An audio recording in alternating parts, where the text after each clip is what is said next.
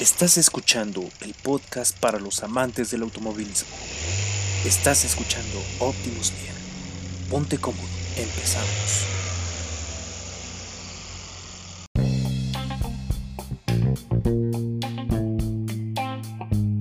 Hola amigos, bienvenidos sean a este podcast para los amantes de los autos. Estamos en el episodio número 5 y estamos transmitiendo desde Querétaro. Eh, el día de hoy tenemos un invitado especial, a mi mejor amigo, compañero de vida, mi hermano de otra madre, Alan Morlet. ¿Cómo estás, amigo? ¿Qué onda, Julio? Bien. Saludos a todos, ¿cómo están? Muy emocionados de tenerte aquí en el programa, carnal. ¿Cómo estás? Eh? Cuéntanos un poquito de dónde eres, de dónde vienes, para que la gente se entere. No, hombre, muchas gracias, gracias. Bueno, para los que no saben, este, pues yo conocí a Julio, él y yo nos conocimos en la, en la prepa, la vocacional, justamente entrando a la, carrera técnica, ¿no? Aquí algo, algo que cabe señalar es que Julio y yo cumplimos años el mismo día, o sea, nacimos literal el mismo día, él y yo. Ok. Los dos, los dos somos del, 13 de septiembre del 99. Entonces desde ahí cuando, nos conocimos fue así como de, ah, pues qué onda, güey, esto es tu cumpleaños hoy, pues igual el mío. Y así, este, resulta que, haz de cuenta, pero, también aquí, aquí la, la idea es que te das cuenta que somos de la misma religión también. Oh, Entonces, este. Varias cosas así coincidieron, ¿no? Pero bueno, ese es, ese es el, panorama. Julio y oh, yo sí nos conocimos. Ok, y también eres un amante y apasionado de los autos. Pues, corre, pues sí, vaya, de, los autos no tanto, yo, estoy más por el lado de, la, de, las, de las computadoras, que, que, es justo de lo que vamos a hablar en el podcast de hoy. Este, pero sí, está claro, por supuesto que también soy fan de los, de los autos. ¿Y tu amigo Jesús, cómo te encuentras? Muy emocionado de que estén aquí los dos, aquí. Este, lamentablemente hoy eh, nuestro querido hermano, compañero, carnal, Bruno no puede estar acompañándonos por cuestiones de, de tiempo, ¿no? De trabajo. Y este, y hoy nos tocó hacer la chamba nosotros solitos, pero esperemos tenerlo en la siguiente emisión, ¿no?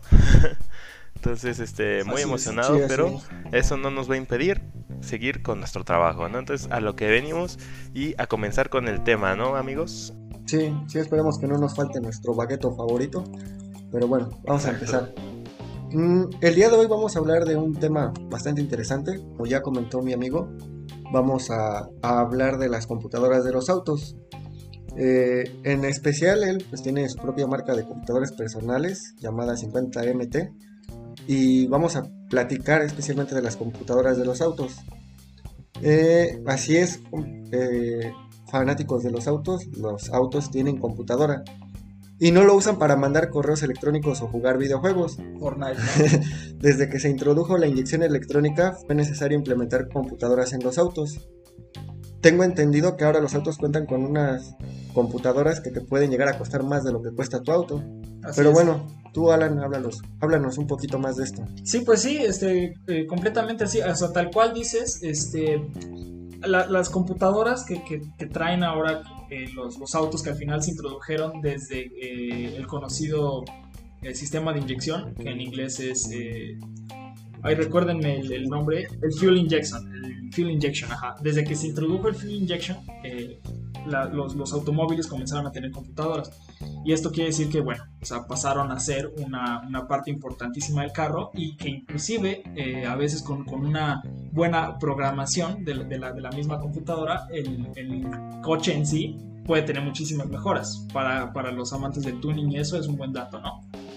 Este, pero bueno, vamos a hablar ahora de cuál es la diferencia entre una PC y una computadora de auto. Como Julio mencionó, pues yo, o sea, nosotros nos, dedicamos a, armar PCs de escritorio de alto rendimiento. Entonces, este, me gustaría puntualizar más o menos este, cuál es la diferencia, la, diferencia principal.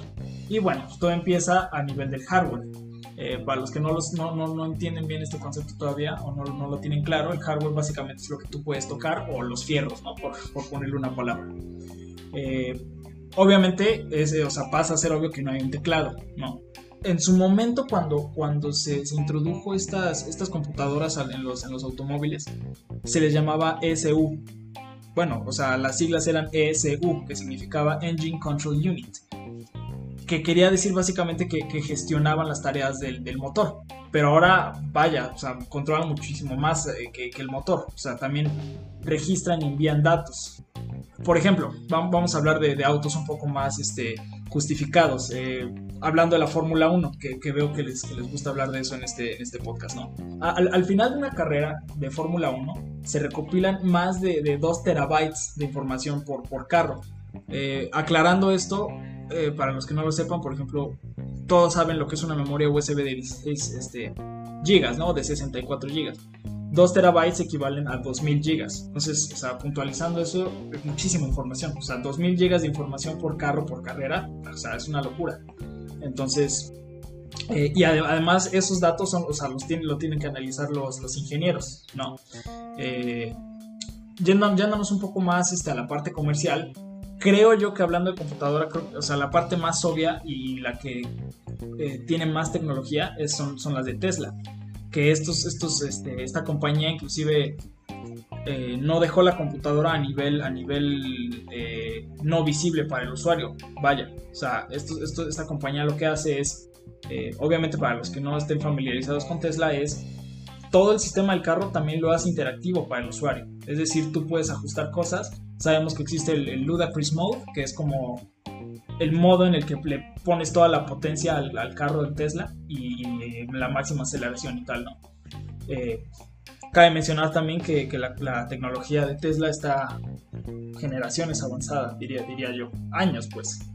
Eh, otro dato, por ejemplo, de Tesla es que estos, esta compañía, pues, ah, manda constantemente eh, actualizaciones de software. Eh, inclusive tienen, tienen bromas. Me parece esto, no lo, no lo puedo confirmar. Aquí espero no, no, este, no sonar muy ignorante. No regarran. Sí, pero creo algo así. Había, había una, una cosa de que Tesla tenía un modo que tú ponías que cuando te sentabas en el, en el asiento sonaba como estas bromas de, de pedo. De gas, sí, sí, sí, Me parece que sí, ¿no? Buscan a chavos en videos.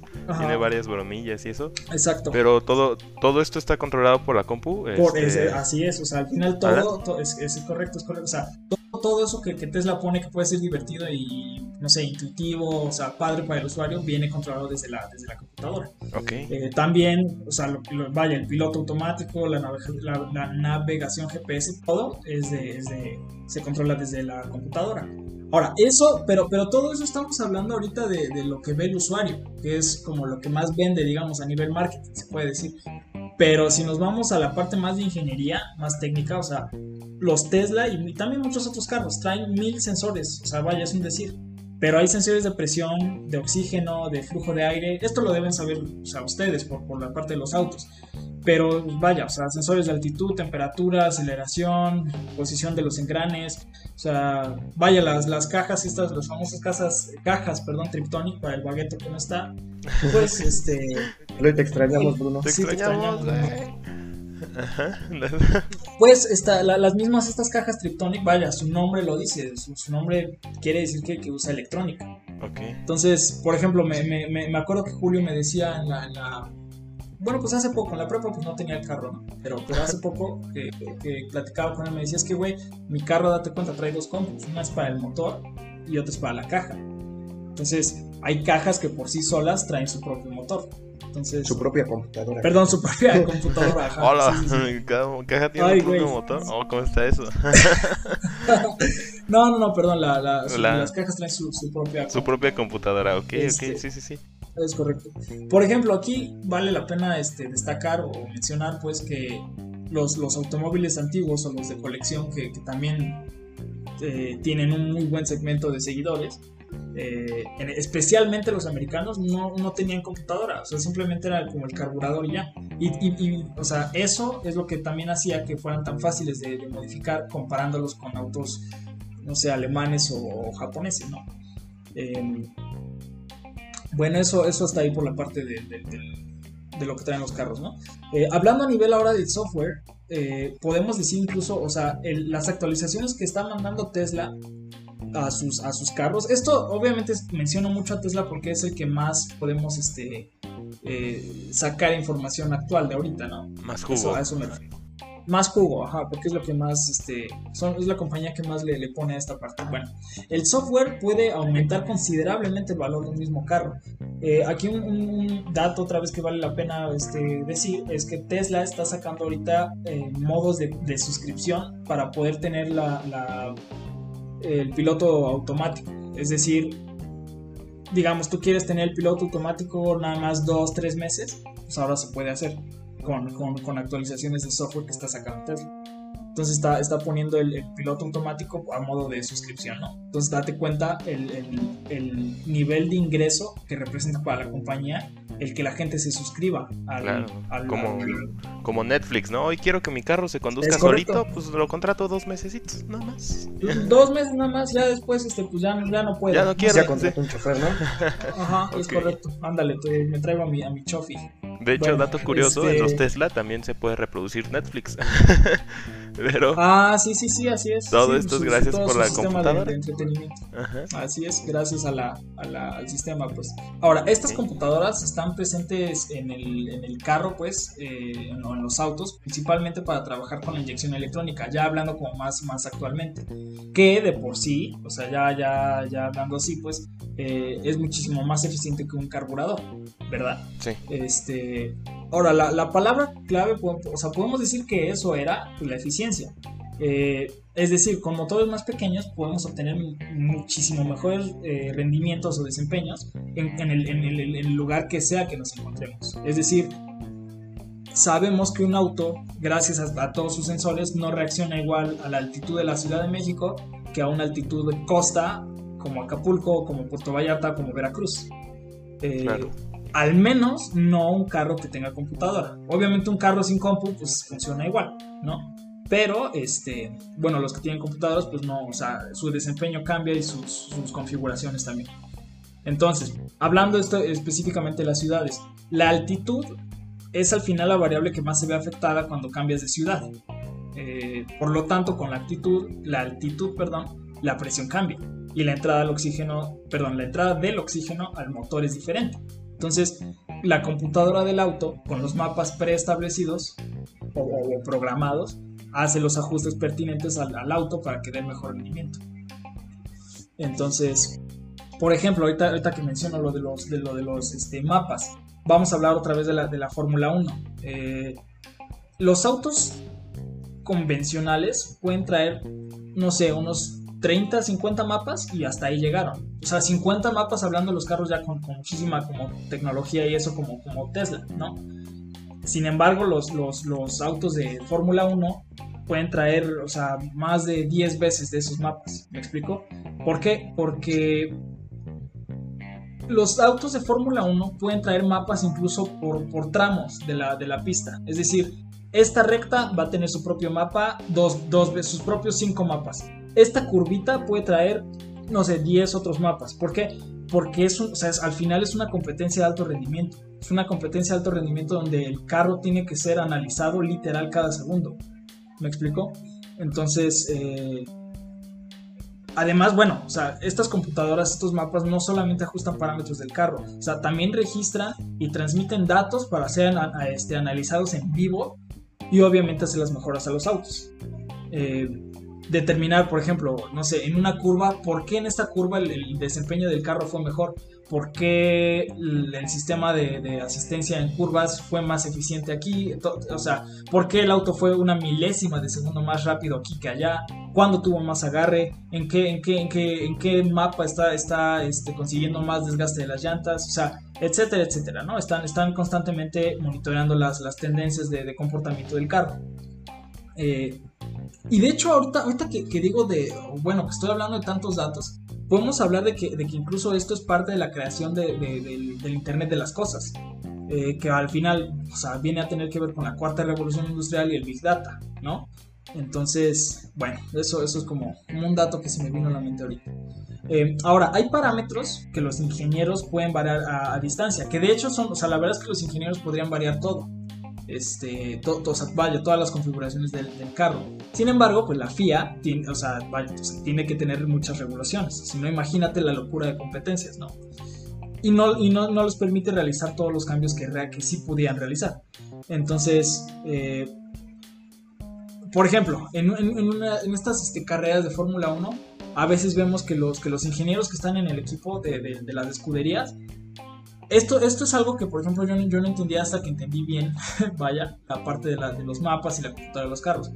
Por eso es que vemos que los ingenieros en las escuderías tienen, su, tienen todo el tiempo su diadema y se están comunicando con el piloto en todo momento. ¿Por qué? Porque ellos están midiendo el desempeño del, auto y le están eh, comunicando en tiempo real qué configuración usar del carro. Entonces, bueno, eso es, eso es ahí otro, otro, otro dato.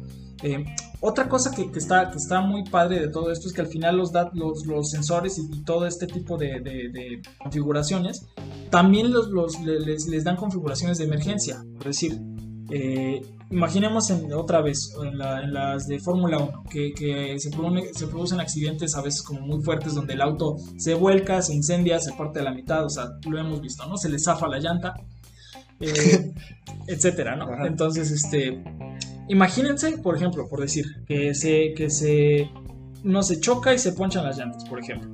Eh, si el sensor siguiera, este, sensando o midiendo, eh, estaría dando una lectura de baja presión. Y por lo tanto, ¿qué ocurre? Le pide, le pide a la admisión del turbo más aire en una curva. O sea, donde, donde, donde la, la velocidad puede cambiar drásticamente. O sea, lo peligroso que sería eso. ¿Me explico? espero haberme dado, a entender bien en esa parte. O sea, los sensores tienen configuraciones también de emergencia cuando tienen que dejar de medir. Es, es, este, curioso cómo se van adaptando, por así decirlo, ¿no? Para, para resumirlo, es como que van, a, van conforme los datos que va recibiendo del auto, la información que van teniendo, estos mismos van actuando, ¿no? Y como dice este mi querido compañero Alan, este, conforme los datos que van teniendo van eh, obteniendo cada mapa, ¿no? Van, van ocupando cada mapa, ¿no? Modificando cada mapa, ajá, correcto. Así es.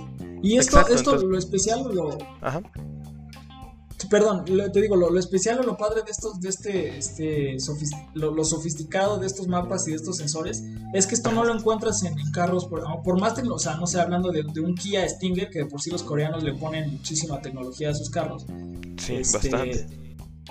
Me, explico, entonces, aún así, aunque, por más tecnología que, puedas encontrar en un, auto, comercial, no vas a encontrar sensores que, que estén variando este, constantemente, simplemente traen su configuración y ya hasta ahí llegó. En el caso de los de Fórmula 1, o sea, están como, están como pensando en tiempo real, por, decirlo de alguna manera. Este, tú Julio, ¿has, visto cómo, cómo operan? ¿Cómo los hacen? Las, hay varios videos y muestran cómo, cómo operan las, las CPU, las, este... Sí, bueno, las CPU. Sí, las computadoras. bueno, las computadoras. Este, de la Fórmula 1. Sí, sí, aquí sí, es un dato bastante interesante que siempre se están registrando los datos, ¿no? Como decía, este, es la tendencia que, se está siguiendo. Bueno, más bien, ellos crearon la tendencia, ¿no? De que se registren los datos para mejorar las cosas. De, como decimos, la Fórmula 1 es siempre la punta de lanza de la tecnología. Y pues de aquí salen bastantes innovaciones y de aquí se, ellos eh, empezaron a registrar los datos para ver cómo lo mejoraban y así ya en varias industrias ha ido surgiendo esto también déjame decirte, mi querido Alan, que así como nuestro asombroso Bruno, nuestro bagueto, es amante de los Fórmula 1 y de los Volkswagen, yo soy amante del tuning, ¿no? Y en, el tuning, ajá. No, no sigue. Este, ajá, ok, ok. En el tuning se ocupa mucho este, este tipo de configuraciones en las computadoras porque como tú lo acabas de decir anteriormente, muchos de estos autos mm, eh, actualmente traen turbos, ¿no? Traen supercargadores, traen otro tipo de cosas que por cierto, si quieren saber la diferencia entre un turbo y un supercargador, muchachos, chequen nuestros anteriores podcasts. Ahí les explicamos un poco de cómo funciona y se tiene que ocupar algo que se llama reprogramación, ¿no? En caso de que quieras que tu, de que tu auto tenga más potencia, o tenga un diferente desempeño en, las calles, ¿no? Es decir, que cómo se va a comportar, ¿no? Y para esto también llegan a vender algunos chips que se le pueden poner a, estas computadoras y hacer que, eh, no sé, por ejemplo, un turbo reciba más, más este, libras de presión o un supercargador tenga mayor admisión de aire, ¿no? Algo así, este, no sé si nos, si, bueno, si sabían algo así, muchachos. sí, de hecho, de hecho, ahorita es bien, curioso que lo comentes porque, porque cuando, pues ahorita que dijiste que tú eres como amante del tuning, justamente se me vino a la mente eso, que, que realmente sí existe la posibilidad de, reprogramar la computadora que traen los carros Este, especialmente, o sea, más, más allá de los turbocargados, sí, me parece, perdón, los supercargados, los turbos son los que son los que son como más eh, aptos para hacer las reprogramaciones. Las reprogramaciones, Este, correcto. Ajá. Es correcto. Ahora, explicando un poquito más a, a fondo qué es lo que ocurre, o sea, lo que pasa es que uno reprograma la computadora del, del auto y sí, obviamente sí se ve afectado el, el caballaje, o sea, sí, sí eh, eh, tenemos como resultado más caballos de fuerza, pero llega un punto en el que nada más es a nivel software. Y, realmente lo que se le está indicando al, auto es, es, o más bien lo que se está haciendo es llevar al, al- auto a su límite. Entonces, bueno, pero aquí, o sea, hay, hay ventajas y hay desventajas. Y, por ejemplo, o sea, hablando de, de desventajas, eh, o sea, hay una razón por la que las marcas, o sea, los, los fabricantes, nunca ponen un motor de un auto comercial al 100% de su capacidad. O sea, hablando de, de que hicieran algo así, los motores fallarían de volada. Sí, O sea, no, duraría el auto, ¿no? Y, y- harías que la marca se desprestigiara. Entonces, Por este, supuesto. Ajá. Entonces, lo que hacen es darles rangos de tolerancia, limitan el, motor. Y bueno, entonces cuando se hace una reprogramación, sí, vaya, sí, sí tenemos el, caballaje, sí, sí, sí, sí nos da más caballaje, sí trae más rendimiento. Las reseñas de la gente es que se rebasa mucho mejor en el tráfico, pero pues al mismo tiempo se está llevando al límite el motor y por consecuencia no va a durar tanto, principalmente por, por su usuario. Entonces, este, bueno, ahí está, ahí está este, ese, ese datito del, del- del- de la eh, reprogramación de la computadora. Pero a qué hora te divierte. Sí, sí, sí, para, para qué vives entonces.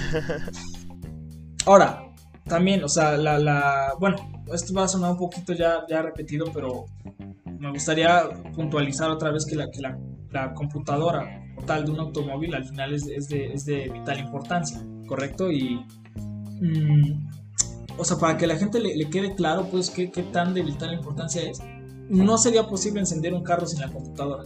Esto a lo mejor suena obvio, pero hay, o sea, vaya, esto es para lo- los que omitían ese, ese conocimiento, ¿no? O sea, realmente es imposible encender un auto sin la computadora, ¿no? Entonces, eh, y a- a- ahorita ot- otra cosa que se me viene a la mente, o sea, las, así como las compus de escritorio que yo hago, este, cuentan, cuentan con, con, vaya, con, con- con los sistemas operativos, programas, aplicaciones, todo eso, las de los autos también tienen sus propios software, sus programas, sus sistemas operativos, algunas incluso están conectadas a internet, como otra vez mencionando a, a Tesla, cuentan con sus, unidad- con su- con sus, este, unidades de, almacenamiento, que sería como el disco duro, por, llamarlo algo así, en, la- una PC, eh, sus memorias de acceso ala- eh, aleatorio, o, la- o las famosas memorias RAM, y no me refiero a una RAM de Dodge, o sea, me refiero a una, una memoria RAM.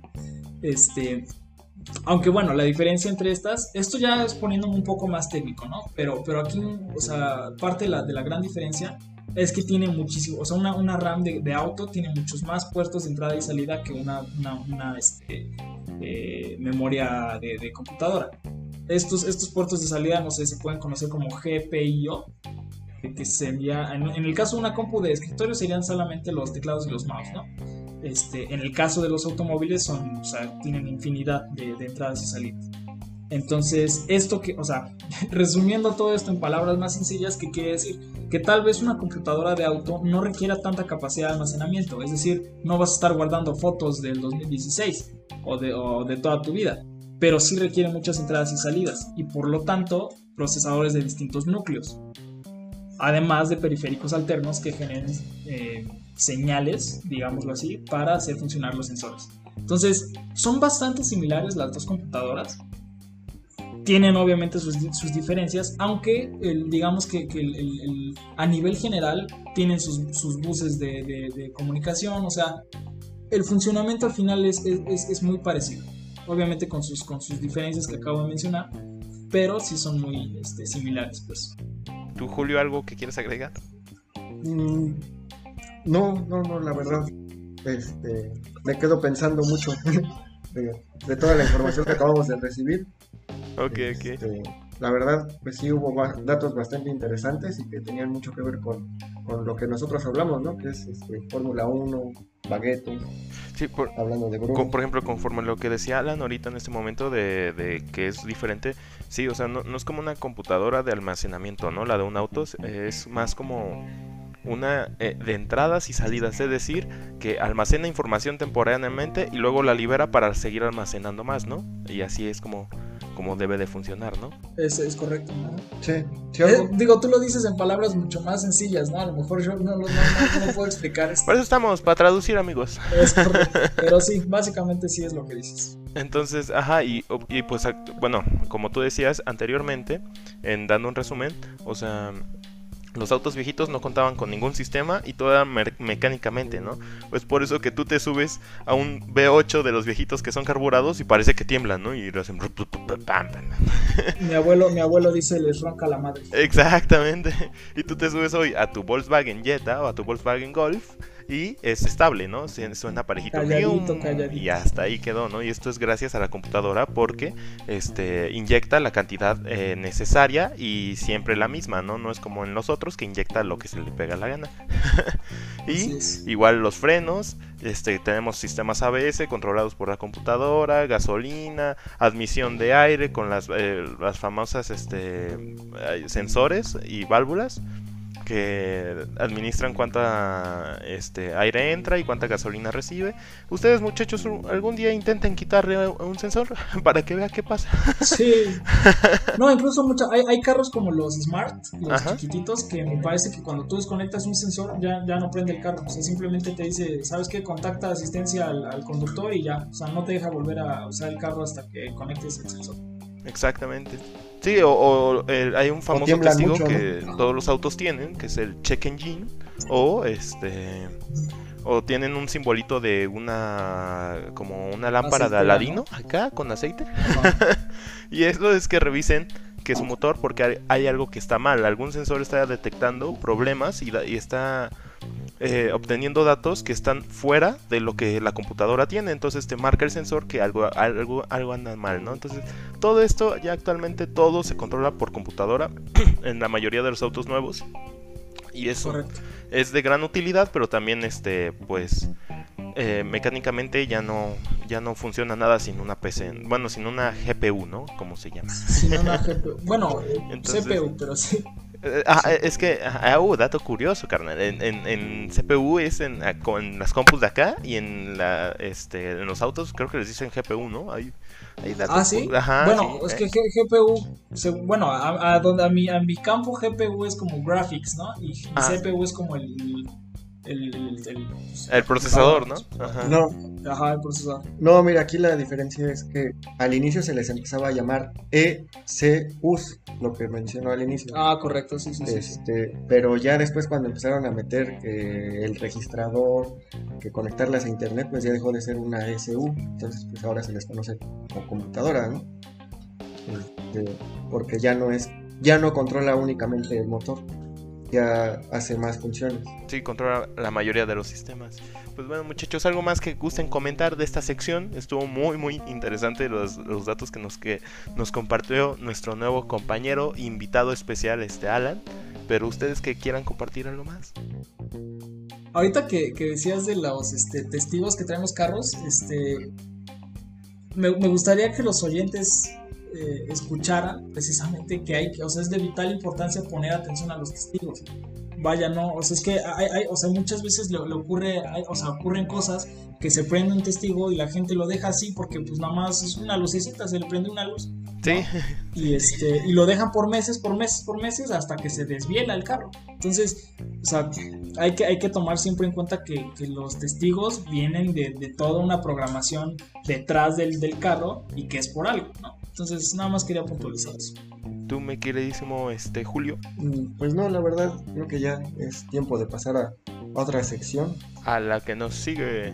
Vámonos, vámonos a un corte.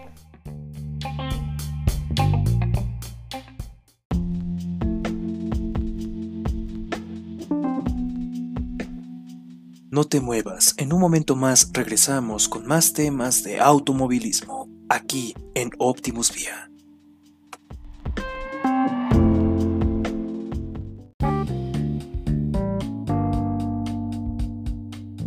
Pues bueno, regresando a esta emisión y continuando con este siguiente tema tan bonito, que es para aquella gente, la mayoría de la gente, yo diría, porque hasta los amantes del automovilismo me atrevería a decir que muchos no saben cómo leer la nomenclatura de una llanta o no saben qué significa cada letra que tienen ahí, ¿no? Entonces, este, muchachos, ¿ustedes saben leer la nomenclatura de una llanta? No. Vaya, o sea, sí, de mis llantas, de las que traigo ahorita, pues sí, pero de otras no, no sabría, la verdad. Ok, Yo- ok. Bueno, Ajá.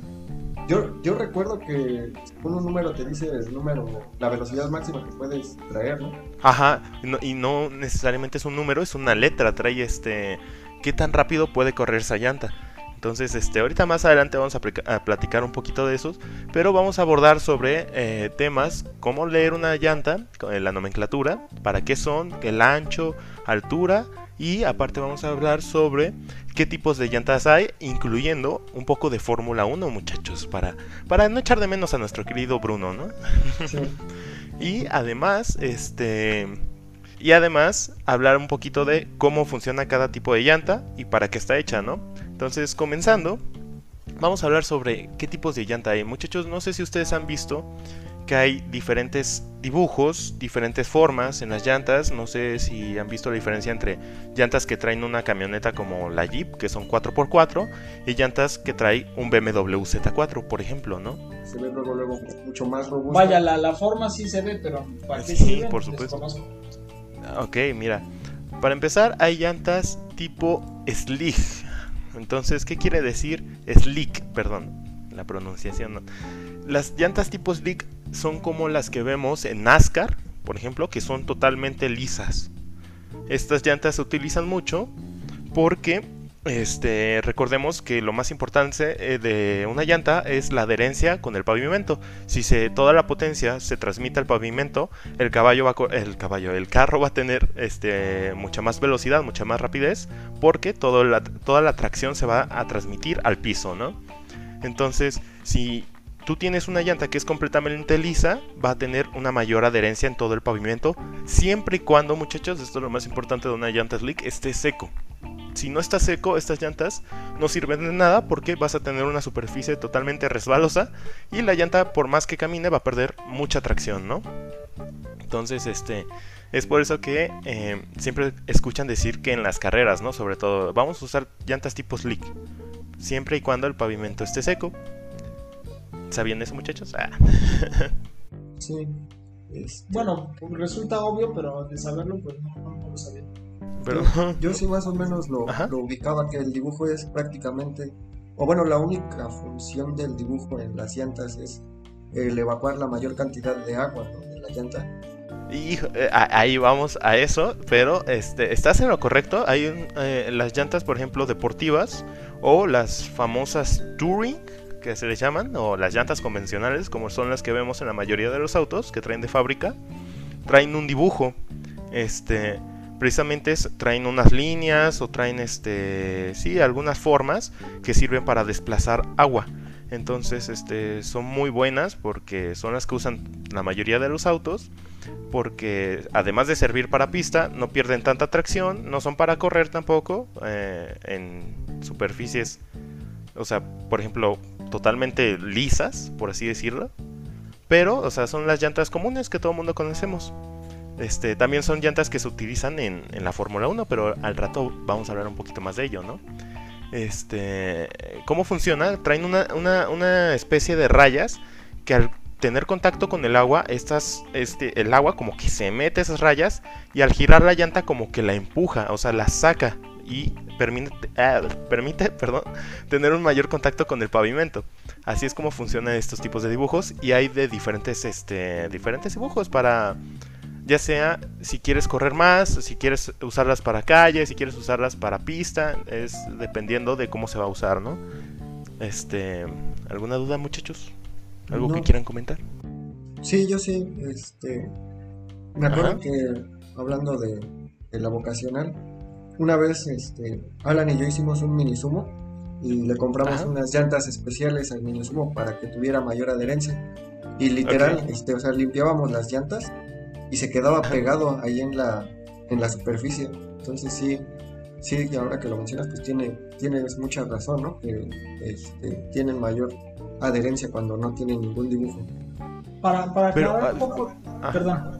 Sí, no, no, adelante, adelante. Ah, ok, te digo, para aclarar un poco, los, los que no conozcan estos zumos son, o sea, no, porque normalmente se escucha sumo y uno se imagina a los, a los estos, este, A los grandotes, ¿no? a los grandotes, ajá, no. No, estos humos eran, imagínate un cubo con dos llantas atrás y una, y una rampa enfrente.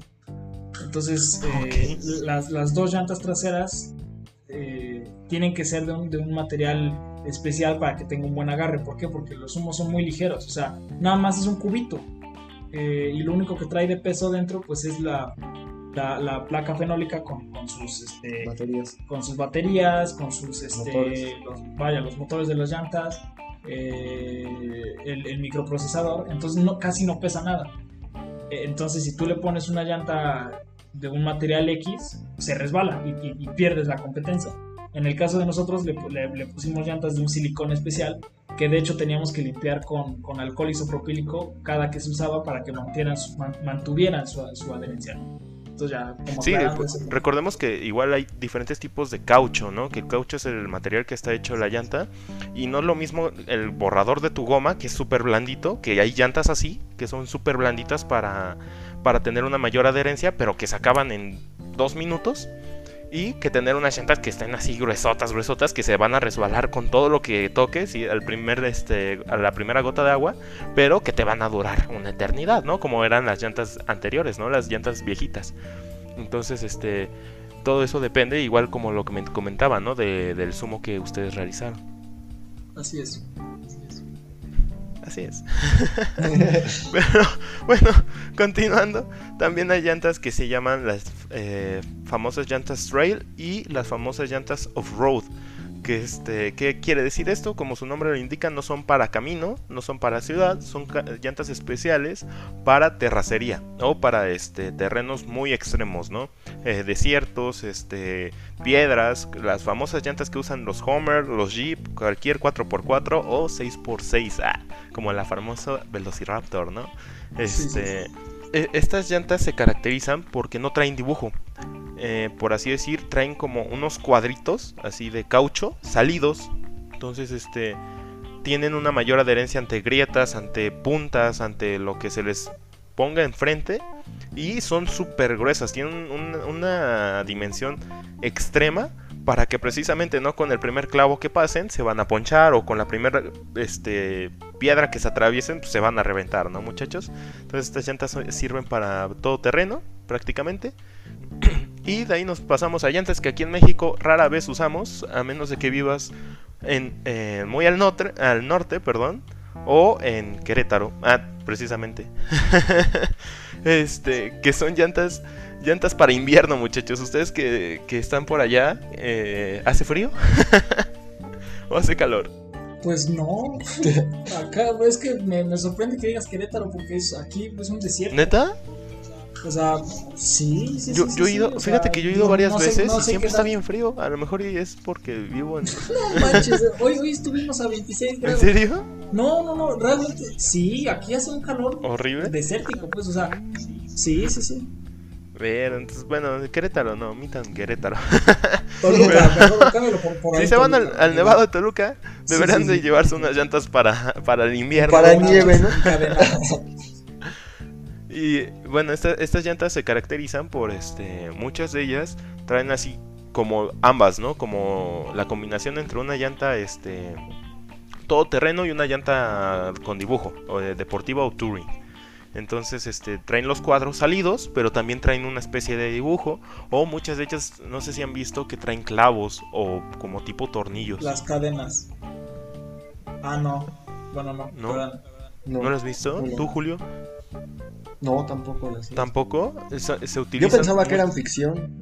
O bueno, sí, la- las vi en películas, pero pensé que eran ficción. No, ah, no, no. las- sí- o sea, tú hablas de las llantas que traen picos, literal. Ajá. Ah, no. Igual yo creí que era. Como que. Hollywood, ¿no? Ajá. Hollywood al ataque.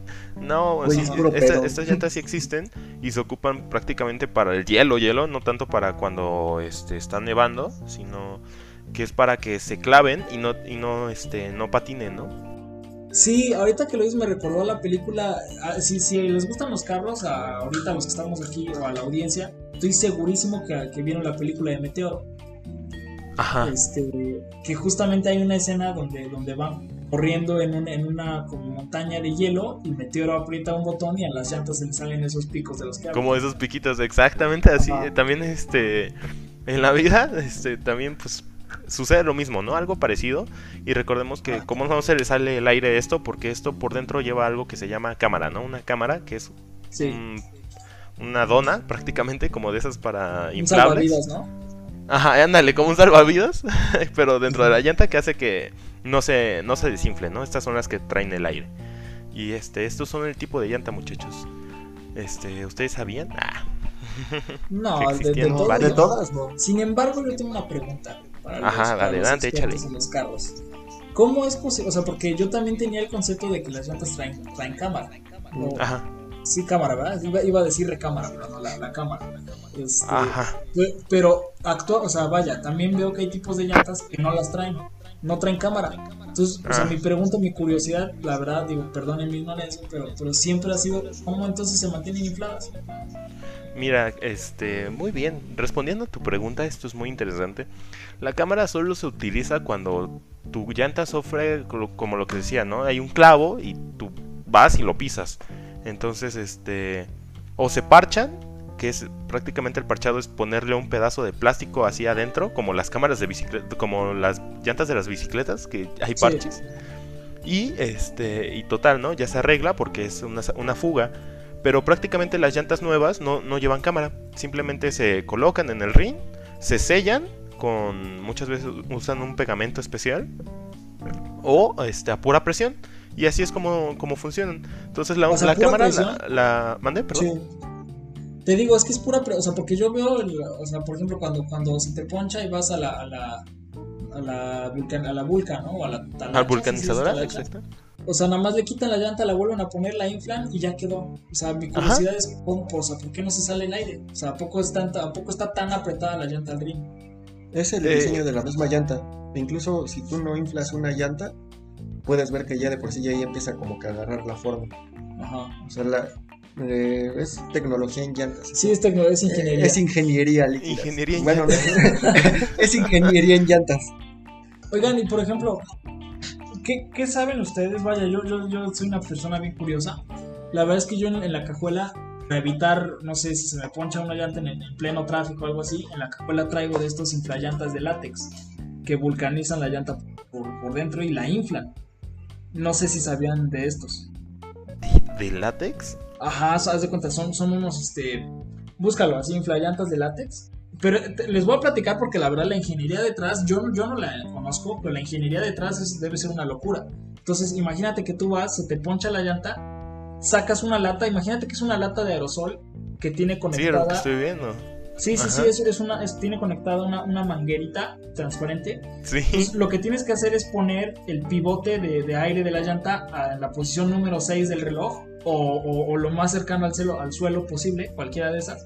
Ajá. Conectas tu, conectas tu lata, la agitas bien, conectas tu lata, la dejas en posición vertical, le vacías todo el, el látex que trae por dentro y, la, y se infla y se parcha sola. Oh, no, eso está curioso. Nunca había conocido Entonces- esa tecnología, pero eso ya es otro. Eso es Cyberpunk 2077. Y fíjate que, no- que no es tan nueva, ¿eh? O sea, yo, yo las conocí un día, ya sabes, curioseando en el autosón. Ajá. De, de esas- Ok. Ya sabes, a los hombres nos encanta meternos ahí. Este, Sí. Y lo vi y dije, ah, cabrón. Entonces compré mis latas de, de látex y un día me pasó que se ponchó y ahí lo traía y dije, pues a ver, y sí, se infla. De hecho, las latas traen las instrucciones de que la gires a máximo unos 40 por hora para que se vulcanice bien y ya. O sea, por lo menos llegas a una vulca. Me explico, ya no tienes que Claro. sacar el gato y todo el rollo. Sí, no te, Pues- te ayuda a salir de un, de un aprieto, ¿no? Así es. Acabamos de investigar aquí porque no nos gusta inventar nada. Ajá. Y, Fuente y ya- estudio. Fuente, fuente, Fuente de los deseos, ¿no? sí, fuente de los deseos. Fuentes de Ortiz, ¿no? Este, dice que usa compuestos como el tetrafluoropropeno y otros fluoroprolorefinas. Creo que lo pronuncié bien. Pero por lo que entiendo, es, es un compuesto químico que hace reaccionar la llanta. Como sabemos, este, Todo, todo compuesto químico conlleva una reacción, ¿no? Ajá, pero bueno, es este, química orgánica, ¿no? Entonces reacciona y supongo que debe de, de algún modo de fundir la llanta y prepararla, ¿no? Solo por un momento. Es como, mm, ¿alguna vez has calentado algún plástico con algún cautín o, o un encendedor? Sí, pero esto sí. de hecho, lo- la- la- estas latas los hacen, lo, lo hacen con un proceso súper especial, porque inclusive las mismas latas traen ahí una instrucción de que no se te ocurra quemar tú la llanta o vulcanizarla tú ahí con... con Eh, tu- sa- tu- sa- ¿Sabes qué? Yo, yo me imagino que ha de funcionar como, como los, este, la espuma de PVC. No sé si han visto. Ah, Que- sí, sí. Ajá, que prácticamente la, la pones, psh, se infla, así prácticamente, y puf, en cuestión de minutos se hace súper dura. Yo, yo imagino que es un proceso similar. Pues, pues puede ser, y para los que nos escuchan esto y no conozcan estas latitas, cuestan un paquete de dos, haz de cuenta en el autosón, ya les estoy haciendo Ajá. publicidad, este, No. cuestan 100, 100, 149 pesos mexicanos. Para los de otros países, este, 149 pesos han de ser unos 7 dólares más o menos. Y recuerden, AutoZone, la mejor marca de autos, la, la- la mejor compañía para tus autos. Ay, marca de autos, a la ver. Autoson, compra. AutoZone. No, no nos Un pagan. AutoZone, ojalá. Yo quisiera que me pagara AutoZone o que me regalara Sí, ya el aceite. Que, sea- que fuera mi sponsor. Sí. Sí, pues bueno, ahí está, ahí está ese dato bien, bien este, curioso, ¿no? Por- Curioso. para escuchan. Órale, no, no, no tenía idea, pero bueno, muchachos, continuando un poquito, regresando al tema, les quería hablar sobre. Ustedes han visto, no sé, la Fórmula 1, ¿no? Regresando, por ejemplo, a, Sí. a otro tema, que es la Fórmula 1, cómo es que salen estos autos y tienen un color sus llantas: blanco, verde, azul, este, No, amarillo. no, no hay verde. Es, es blanco para las de las que son en agua. Eh, rojo me parece que es el compuesto suave. Amarillo. Ay, sí debe de haber otro color, pero no me acuerdo cuál es, pero estoy casi seguro que azul no es. Ahora nos faltó Bruno para eso. A ver, tú, este, tú, mi querido Alan, ¿sabes qué color significa cada qué? No, no, aquí sí te voy a decir, ya entran en más detalle de la Fórmula 1 que no. O sea, vaya, me gusta, Ok. pero no, la, la verdad desconozco tanto. Pero creo que Ah. por lo que estoy viendo sí es verde. Sí, creo que sí es verde, ¿eh?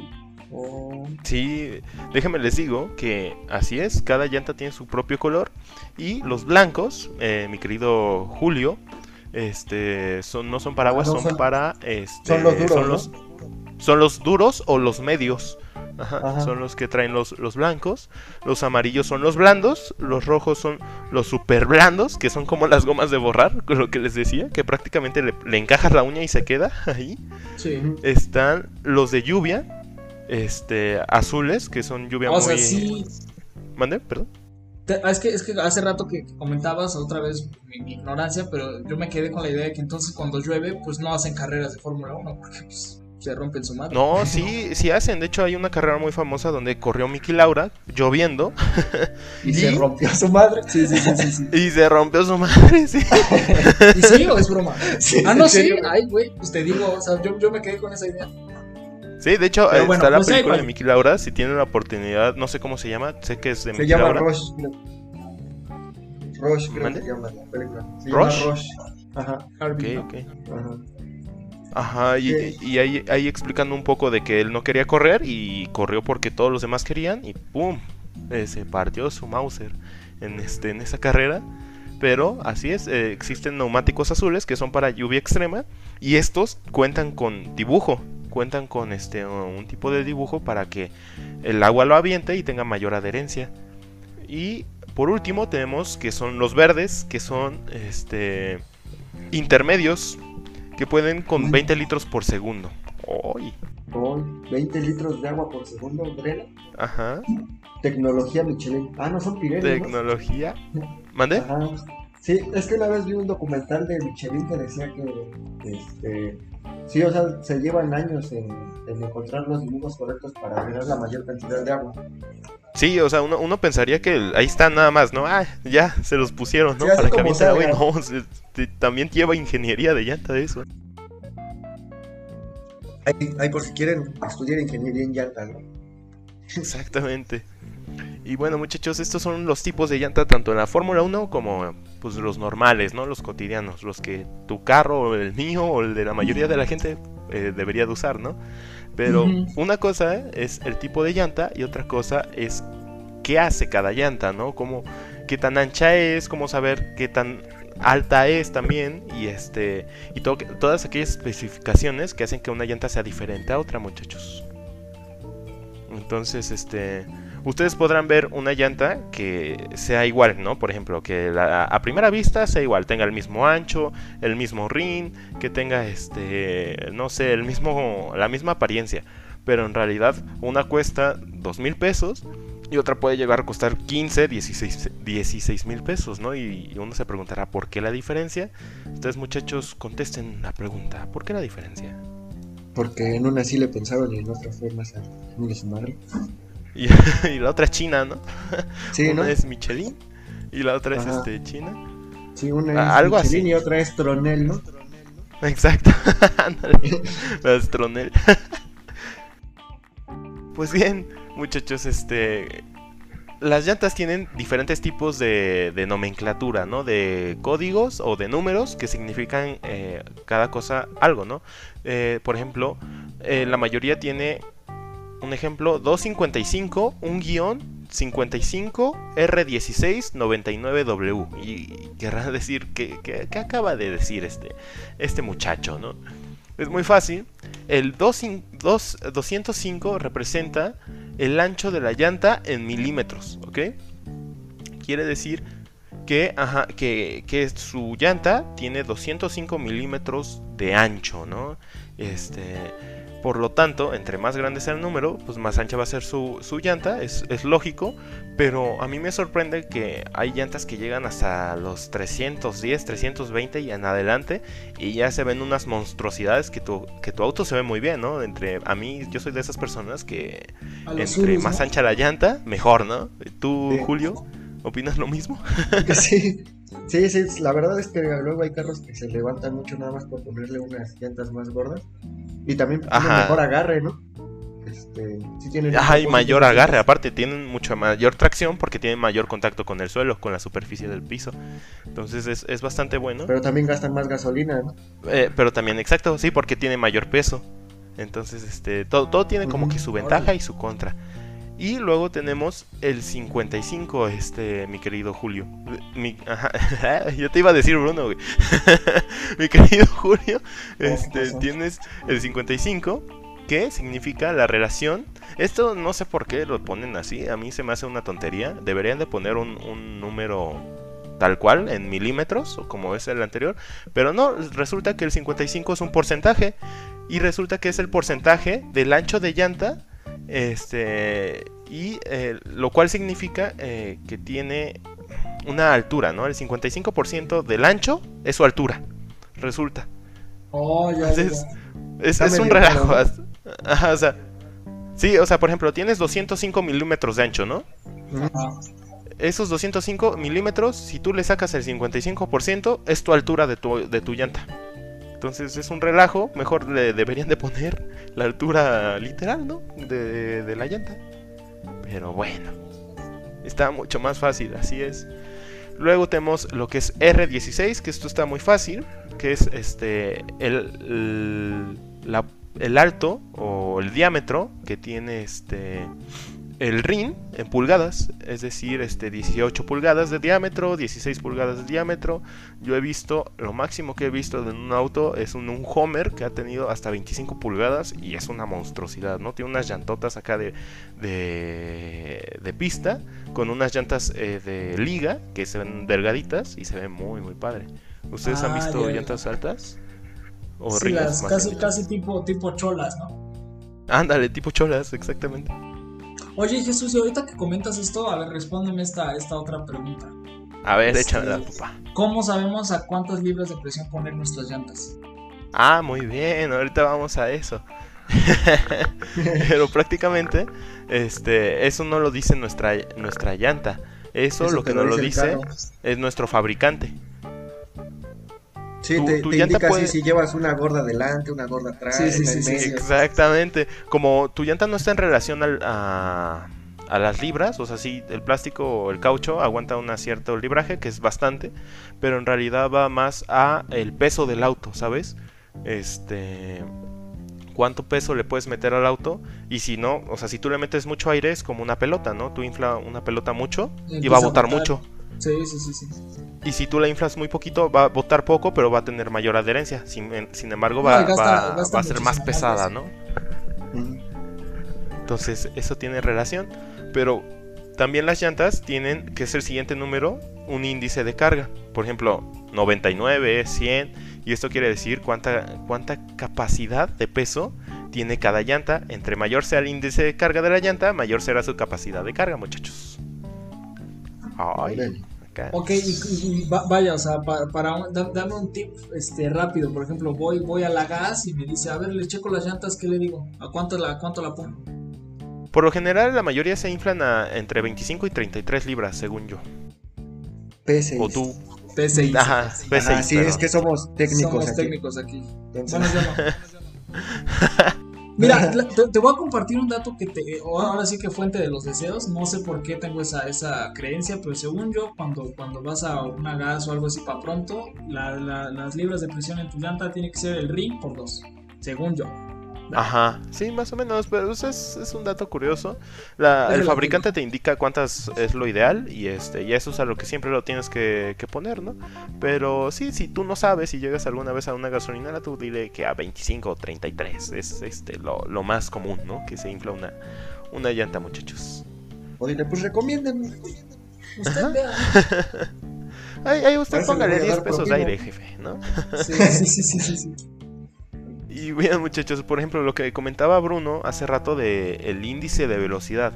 Nosotros en las llantas ¿Bruno? contamos Bruno con dice- una letra al final de este, de este índice de peso, ya sea L, M, N, Q, R, S, T, H, V, Z, W, T, Y y Y entre paréntesis, ¿no? I- Ignorado. Bruno. ¿Mandé? Ignorado, dijiste Bruno. Ah, pero... ¿Dije Bruno? Sí. Y te corregimos, Bruno. Perdón, perdón, es, es que lo extraño, muchachos. No, no pasa nada. Mira, tú, tú O, continúa. o se está acordando de mí o lo extraño, cualquiera de los dos. Bueno, Perdóname, Julio.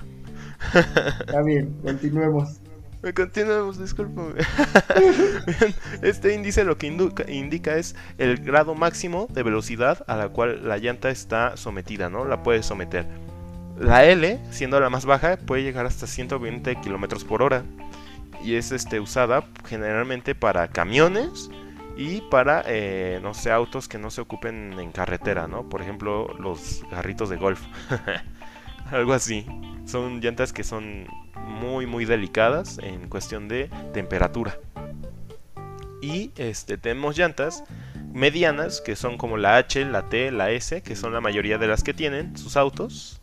Y pueden este, llegar hasta 210 kilómetros, que es bastante, ¿no? O sea, yo, yo creo que ninguno de nosotros ha llegado a 200 kilómetros por hora. ¿O sí? No, No, en autos normales lo dudo bastante. Sí, sí, la mayoría no lo llega. Y ya tenemos llantas como la Y y la Y entre paréntesis, que son de 300 a más de 300 kilómetros por hora, que ya son carros hiperautos o carros muy deportivos, ¿no? Que llegan a temperaturas extremas, ¿no? Y cada llanta puede costar hasta 40, 50 mil pesos. Entonces, una total, total locura, en, tanto en precio y eso. Entonces, este, miren, por ejemplo, también tenemos, les quería comentar lo de la presión máxima en este punto, que re- retomándolo rápidamente, eh, que es que el fabricante normalmente va a dejar la presión máxima, eh, que iba a estar en P6, lo que ustedes comentaban, ya que somos ingenieros. Entonces, pues esta es eh, la mayoría de los datos de cómo leer una, una llanta, bastante sencillo, bastante fácil si, si se lo aprenden rápido, no, no tiene mayor complicadez, por si quieren comprarse una llanta y su RIN es 17, no le vayan a meter un RIN 18 porque no le va a quedar, ¿no? Se le va a salir el aire. O no le vayan a comprar un RIN, 10 un RIN 15 que le va a quedar chica. Eso es un dato curioso, muchachos. ¿Alguna duda? ¿Algo que quieran decir? no, mi querido Jesús. No, no, yo, yo tampoco. ¿no? Este, también existen, por ejemplo, eh, llantas eh, antibalas y llantas antiponchaduras. Tú, tú, creo que tú sabes un poquito más de ese tema, mi querido Julio. A ver. Este, pues no, la verdad es que que es como una nueva tecnología que está llegando. Eso también de Michelin. Este, Sí, las hace Michelin y Continental, de hecho. Sí, pero no, no, no, no tenemos como que mucha información sobre eso. Yo creo que a lo mejor nuestro- muchos de nuestros oyentes ya la- la- las han visto, estas llantas antiponchaduras o, o llantas sin aire. Ma- más bien llamémosle llantas sin aire, porque las antiponchaduras eh, o sea, se puede decir que son las que les ponen a las, a las blindadas que nada más traen como una, una cámara pero de metal. Entonces, aunque se ponche la llanta, pues sigue rodando. No, en este caso son, son estas, este, la- las, las que no tienen aire, que tienen como una especie de panal de abejas en, en- en sustitución al aire. Entonces las hacen todo terreno, pasas por clavos o lo que sea y, no. O sea, no, no, no se poncha. Yo, yo les diría que las busquen así, llantas, llantas sin aire. Llantas. Sí, hay varios videos, incluso en Facebook luego los llegas a encontrar Ajá. así de que Sí, ya incluso ajá, sí, son virales y ahí pueden encontrar más información. Pero bueno, muchachos, por este momento yo creo que se termina esta segunda sección de datos, de temas, más bien dicho. Este, y vámonos con las que siguen, ¿no? Con la última sección. Vámonos. Vámonos.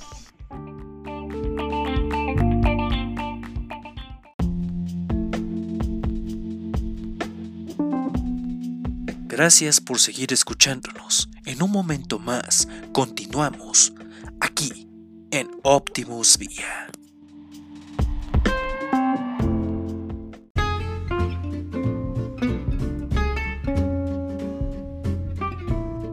Pues vamos con la sección de Adivina el auto. ¿Ya están listos, compañeros? Listos. Yo sí.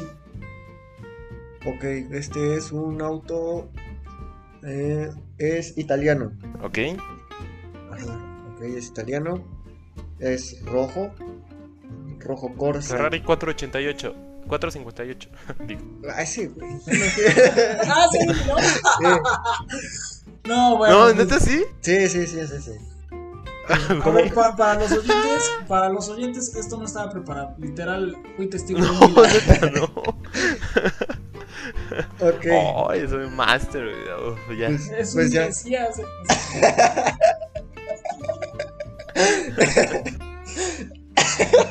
Pero bueno, muchachos, Es un. Ok, bueno. es hora de, de decirnos adiós, ¿no? Muchas gracias, este Alan, por, por hoy estar presente. No, gracias este por, por tenerme aquí.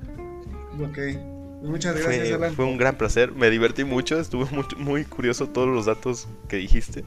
Y este y que bueno, ojalá te sigamos teniendo más em- emisiones futuras, ¿no? Como Por invitado. supuesto. Para consejos de emprendedurismo también, por favor. Próxica- próximamente nuevo podcast, nuevo Así canal. ¿no? es. Ok. Muchas gracias, Alan. Este, muchas gracias, Julio. Este, algo que quieras decir, Muchas gracias a compañero, ti, Jesús. amigo. Síganme en redes sociales. Sí, sí. No, sí, ya no mencionamos eso, síganos en las redes sociales, Optimus Vía. Y pues estamos pendientes a, a sus comentarios. Exactamente. ¿Tú, Jesús? Estamos para ayudarles. Pues yo igual quería decirles que muchas gracias y que se la pasen bien, que tengan un gran, una gran semana y los esperamos próximamente, ¿no, muchachos? Entonces, muchísimas gracias. Bye. Adiós. Bye.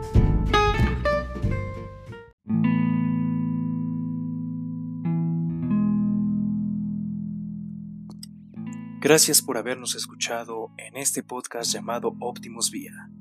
Sintonízanos la próxima semana. Muchas gracias.